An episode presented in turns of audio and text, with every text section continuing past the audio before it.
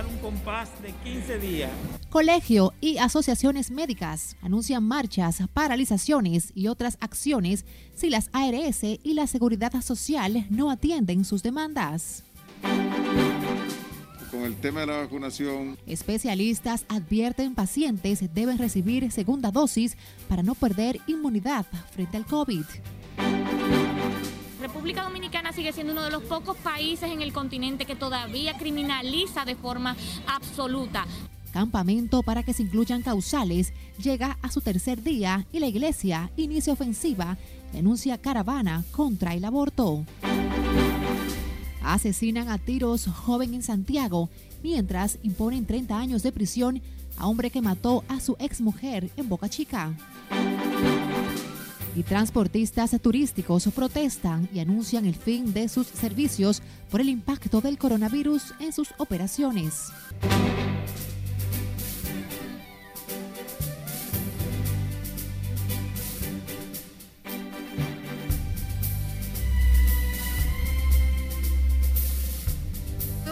noches y muchas gracias por permitirnos entrar a sus hogares a través de la emisión de fin de semana de Noticias RNN de este sábado 13 de marzo. Soy Graciela Acevedo. Gracias por la fiel sintonía.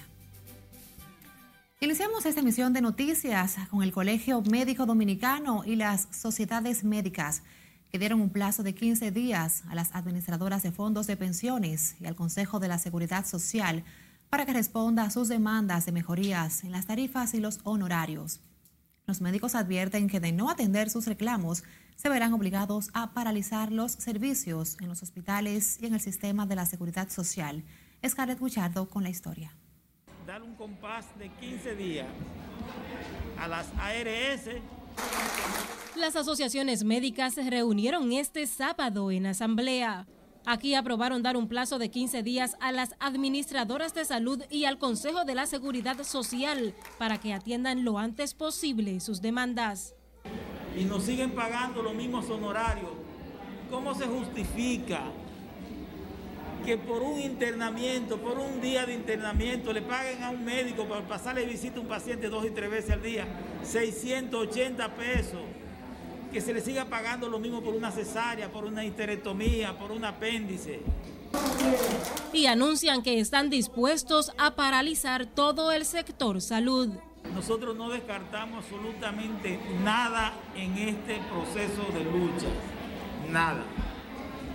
Si hay que hacer una marcha, se hará una marcha, si hay que hacer un piquete, se hará un piquete, si hay que paralizar la seguridad social, se va a paralizar la seguridad social.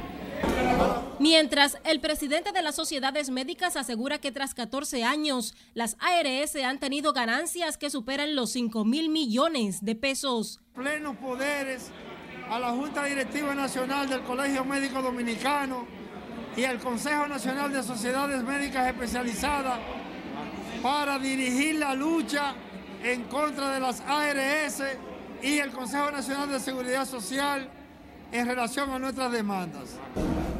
Durante la asamblea, el Colegio Médico Dominicano y 53 sociedades médicas aseguran que han agotado todos los medios de negociación pacífica con las ARS y el Consejo de Seguridad Social, pero que ya llegó el momento de tomar otras acciones más contundentes para obtener una respuesta.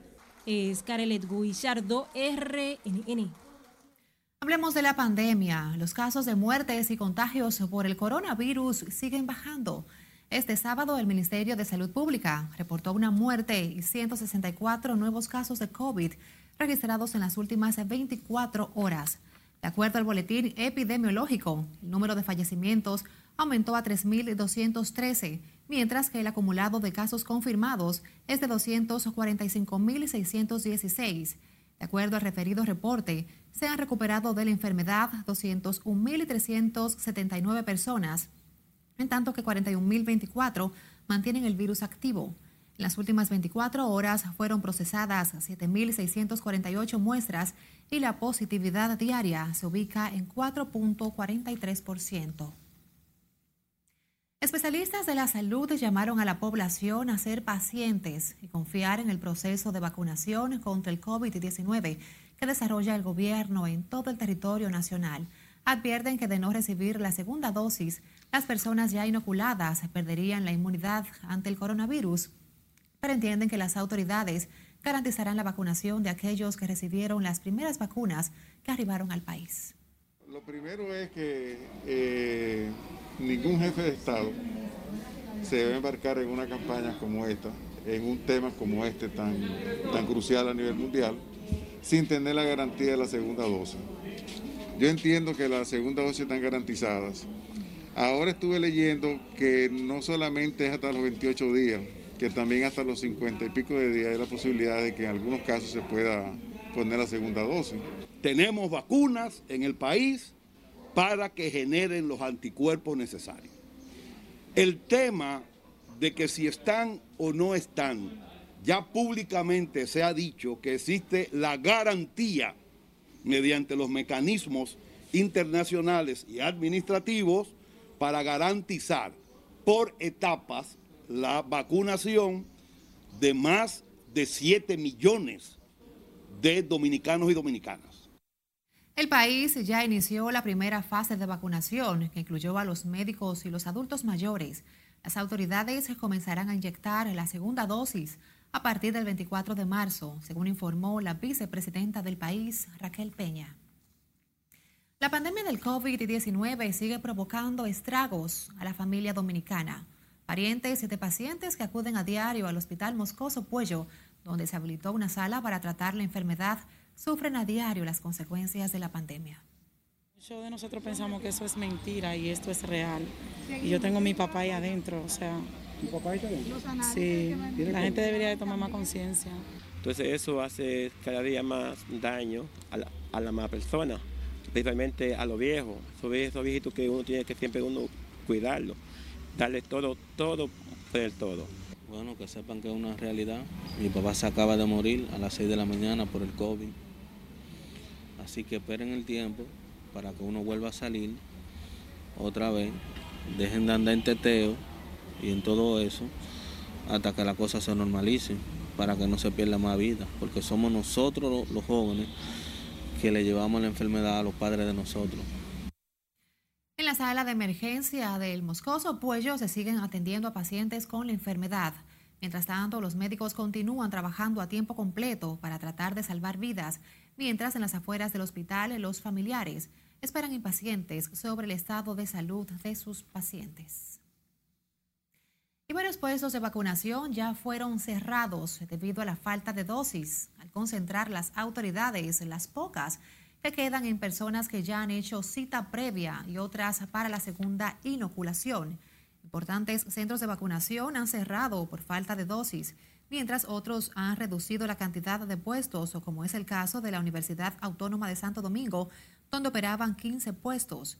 Desde que inició el proceso de inmunización, han sido vacunadas más de 600 mil personas, en su mayoría personal médico y personas mayores de 68 años.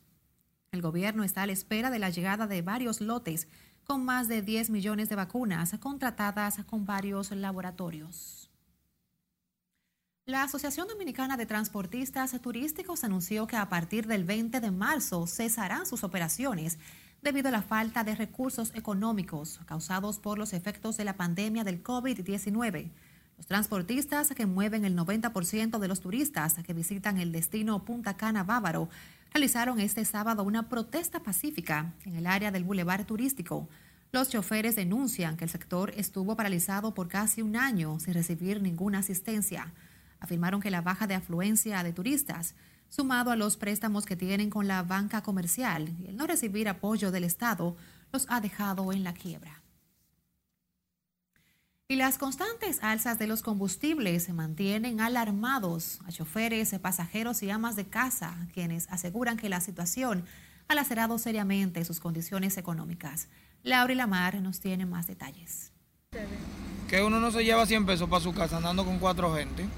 Los altos precios de los combustibles siguen siendo un dolor de cabeza para ciudadanos, quienes tienen que hacer malabares para extender el presupuesto familiar. Aseguran que en medio de la crisis que atraviesa el país por la pandemia, estas alzas están impactando fuertemente sus bolsillos. Dando gritos porque imagínate, eso está todo caro, todo caro. indirecta o directamente, nos afecta en el pasaje, en la comida, en todo nos afecta. Quienes viven del concho cuentan que tienen que dejar al menos el 50% de lo generado en las estaciones de combustibles. Que deberían de bajarlo, por lo menos como él lo encontró, el precio del combustible, porque es un abuso lo que él está haciendo. Un abuso ya, porque es que no cuadra. A veces tú tienes que... No cuadra de ninguna manera. Yo no está aquí porque no hay de otro. Los precios de los combustibles también han desatado una escalada alcista en precios de alimentos y materiales de construcción. Laurila Mar, RNN.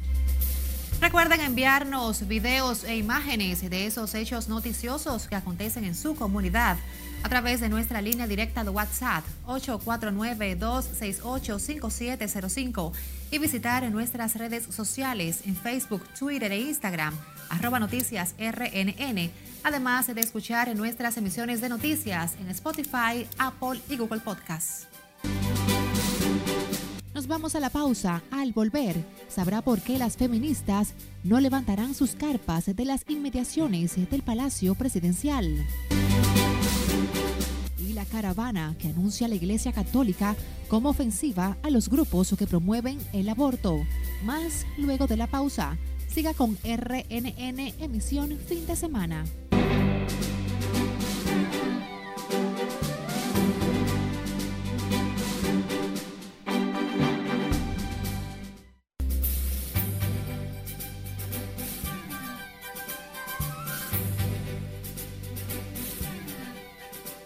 De la alta comisionada de Naciones Unidas para los Derechos Humanos reclamó a la justicia boliviana que respete el debido proceso tras la orden de arresto de la expresidenta de facto, Janina Áñez. Señaló que eso implica que toda persona cuente con una defensa adecuada y que no se empleen tipos penales ambiguos o desproporcionados. Nuestra compañera Scarlett Wichardo nos pone al tanto en las internacionales. La expresidenta interina de Bolivia y varios de sus exministros son acusados de sedición y terrorismo durante la crisis de 2019, tras las elecciones fallidas que derivaron en la renuncia de Evo Morales a la presidencia. Áñez está acusada de promover un supuesto golpe de Estado contra Morales junto a varios líderes políticos. Tanto ella como otros opositores rechazaron la acusación y señalaron al actual presidente Luis Arce y a Morales por desatar una persecución judicial por venganza. El caso volvió a atizar la polémica que sumió al país en una grave crisis política tras las fallidas elecciones de 2019, en las que Morales buscaba la reelección para un cuarto mandato consecutivo. El expresidente de Brasil, Luis Ignacio Lula da Silva, recibió este sábado la vacuna contra el coronavirus y pidió a los brasileños que se inoculen en masa para combatir no solo a la pandemia, sino también la ignorancia de las negociaciones en referencia al actual jefe de Estado del país, Jair Bolsonaro. El exmandatario de 75 años, quien esta semana volvió al ruedo político luego de que la Corte Suprema anulara las condenas en su contra por corrupción, defendió la vacunación y pidió más esfuerzos al gobierno para inmunizar a toda la población. Al menos ocho personas murieron y otras 54 resultaron heridas por la explosión de un coche bomba cerca de un puesto policial y casas de civiles en la provincia de Herat, en el este de Afganistán, informaron las autoridades. De acuerdo con los reportes, al menos 14 casas de civiles fueron destruidas en la explosión. Dos mujeres enfrentan cargos por presuntamente acosar a un conductor de Uber que les pidió usar mascarilla. El hecho que quedó captado en cámara muestra a una de las féminas tosiendo sobre el chofer, por lo que fue arrestada por las autoridades mientras que otra planea entregarse a la policía. El hombre grabó el incidente y en el video se ve a una de las mujeres gritándoles blasfemias. Y terminamos con dos astronautas de la NASA que realizaron una caminata espacial para reorganizar las tuberías de la Estación Espacial Internacional, cuidándose del tóxico amoníaco que quedaba en ellas. El trabajo debía haber sido completado hace una semana, pero fue aplazado cuando las mejoras al sistema eléctrico tomaron más tiempo del esperado. Deseosos de concluir las renovaciones de la base antes del regreso a los astronautas a la Tierra en la primavera, el control de misión ordenó la caminata adicional de Victor Glover y Mike Hopkins. En las internacionales es Carelet Guillardo, RNN. Seguimos con otra información. Por tercer día consecutivo se mantiene instalado el campamento de activistas que demandan la inclusión de las tres causales en el Código Penal. Este sábado estos grupos permanecían frente al Palacio Presidencial y advierten que no permitirán que se promulgue una ley que obliga a niñas y mujeres a morir o vulnerar su salud. República Dominicana sigue siendo uno de los pocos países en el continente que todavía criminaliza de forma absoluta, eh, junto solamente a Haití, Nicaragua, El Salvador y eh, Haití, Nicaragua, El Salvador y Honduras. No hay razón para teniendo en el Congreso una mayoría clara del Partido Revolucionario Moderno y del PLD que apoyan las tres causales, no hay razón para que se postergue tratarla. El hecho de excluirla del Código Penal es una muestra de sacarla de circulación. La acampada en la que participan decenas de personas se instaló el pasado jueves a unos metros de la sede del Ejecutivo para reivindicar que se permita interrumpir el embarazo cuando la vida o la salud de la mujer se encuentre en peligro. Dirigentes del PRM y funcionarios han acudido al lugar a respaldar la protesta. Seguimos con el tema porque la Arquidiócesis de Santo Domingo convocó a una manifestación denominada Caravana Celeste por la Vida para este próximo 27 de marzo, para rechazar la despenalización del aborto en las tres causales. El arzobispo Francisco Osoria Acosta llamó a la feligresía a participar en vehículos en esa manifestación como parte de los esfuerzos para que no se incluyan las tres causales en el Código Penal. El prelado instruyó a los obispos auxiliares, vicarios territoriales, párragos, encargados de comunidades y directores de movimientos apostólicos a que promuevan la participación de la actividad. La caravana partirá desde el Estadio Quisqueya y culminará en el Congreso Nacional. Hablemos ahora del anunciado plan para enfrentar la delincuencia, que es esperado con ansias por la población que entiende que los casos de raterismo común y los asaltos son en la actualidad el principal problema. La ciudadanía tiene la esperanza de que con la nueva política para enfrentar el crimen, el país vive en un clima de tranquilidad y armonía. Bien, porque la delincuencia está azotando la humanidad, entonces yo creo que eso está perfectamente correcto debe de actuarse con eso para que tengamos tranquilidad. Vamos arropados de, delincuencia y no procede que uno no pueda estar ni siquiera tranquilo en su casa. Pues está bien esa estrategia. La medida de la policía es lo más correcto, pero que actúen con pulcritud y dignidad. No chantaje de que están actuando y en última instancia no actúan como se debe ser. El Ministerio de Interior y Policía anunció esta semana que ya el plan de seguridad ciudadana está listo para presentarlo en los próximos días al país. El presidente Luis Abinader, quien mejoró los salarios a los agentes policiales, también informó que dotará de tecnología a la Policía Nacional para enfrentar la delincuencia. El nuevo Plan Nacional de Seguridad Ciudadana que pretende ejecutar el gobierno estará basado en cuatro ejes que incluyen la identificación de las principales amenazas de convivencia y la transformación integral de la policía. Un hombre que era buscado en Santiago por la comisión de varios delitos fue acribillado a tiros por desconocidos, quienes se desplazaban en un carro por la calle 7 del sector La Yagüita del Elegido en la ciudad de Santiago. La policía identificó este sábado a la víctima como Miguel Ángel Valdés, Miguelón, de 27 años y en el lugar del crimen se colectaron al menos 25 casquillos calibre 9 milímetros y seis proyectiles mutilados.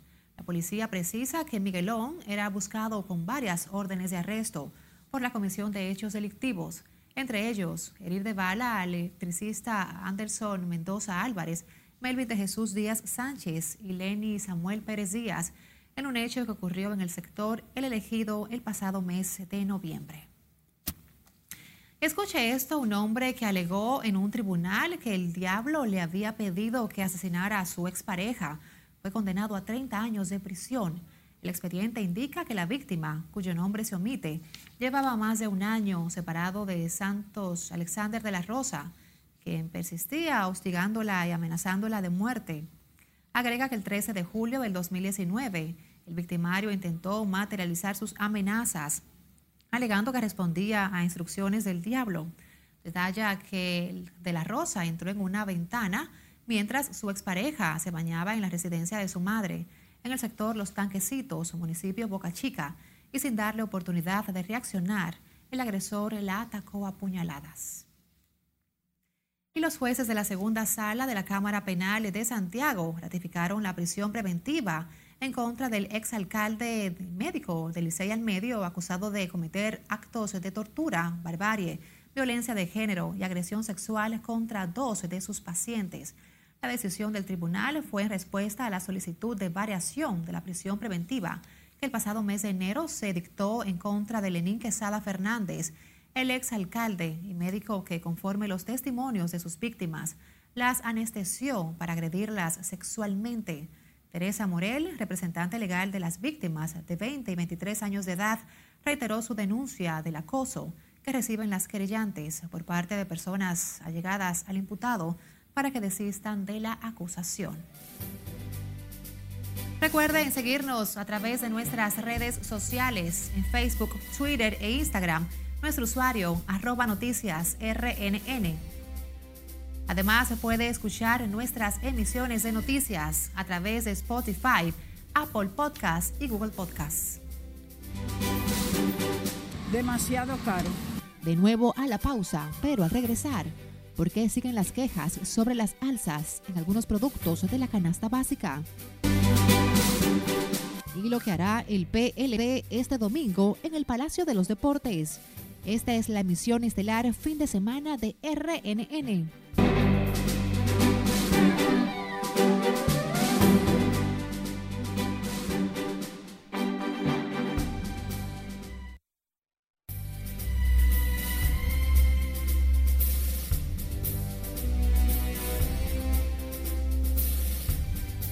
El bloque con amas de casa y colmaderos. Se quejan de las alzas que siguen experimentando productos de la canasta familiar. Aseguran que pese a que el gobierno ha iniciado una serie de medidas para contener el incremento en muchos artículos de la canasta familiar, las alzas siguen presentes. Bueno, los precios de la canasta básica están muy altos, están muy altos, están sobrevaluados. Y lamentablemente eso le está afectando a la población. Demasiado caro. Demasiado. Todo, todo demasiado. Pues yo en mi casa nada más salgo a comprar la compañía de la comida y algún chin de ensalada y, y si no llevo 500 pesos no lo puedo traer. Nada más en eso. La gente está al grito, la está subiendo. A nosotros mismos nos suben las cosas y que a veces no nos avisan. Cuando uno va, ah, que subió esto, uno se va descapi- descapitalizando. Cuando compraba una cosa que tiene que volver a comprar, a veces tiene que poner algo más allá de lo que usted se ganó. Los consumidores reclaman del gobierno mayor control debido a que los precios de la carne de cerdo, res, pollo, así como los huevos, salami y algunas frutas se han disparado en las últimas semanas. Hablemos ahora del Partido de la Liberación Dominicana, que tiene todo listo para la clausura mañana domingo de su noveno Congreso José Joaquín Vidó Medina. En este acto serán juramentados de los miembros del comité político el secretario general y el presidente del partido, el ex presidente Danilo Medina, quien tendrá el discurso central del acto. El evento está pautado para iniciar a las 10 de la mañana en el Centro Olímpico Juan Pablo Duarte y se estima que participarán alrededor de 3.000 delegados del PLD. Se recuerda que el pasado domingo fue juramentado el Comité Central y posteriormente se realizó la escogencia del presidente, secretario general y los miembros del comité político. Hablemos ahora del Centro de Operaciones de Emergencias, que mantiene la alerta solo para la provincia Puerto Plata, mientras la Oficina Nacional de Meteorología ha informado que las lluvias continuarán producto de una vaguada que incidirá durante este fin de semana sobre el territorio nacional. La UNAMED afirmó que el ambiente está ligeramente húmedo e inestable, por lo que seguirán prestándose aguaceros dispersos y aislados sobre las regiones noreste y sureste, incluyendo el Gran Santo Domingo, suroeste y la cordillera central. Para esta noche se espera que la vaguada sobre el territorio nacional continúe generando inestabilidad y aportando valores de humedad. Para mañana domingo se pronostica la ocurrencia de aguaceros dispersos, pero con menor intensidad y frecuencia, además de ráfagas de viento sobre las regiones noreste, sureste y la cordillera central. Y con estos pronósticos nos despedimos por esta noche, agradeciéndoles por supuesto el que nos dedique, nos dedique en su tiempo. Gracias por la compañía. Feliz noche.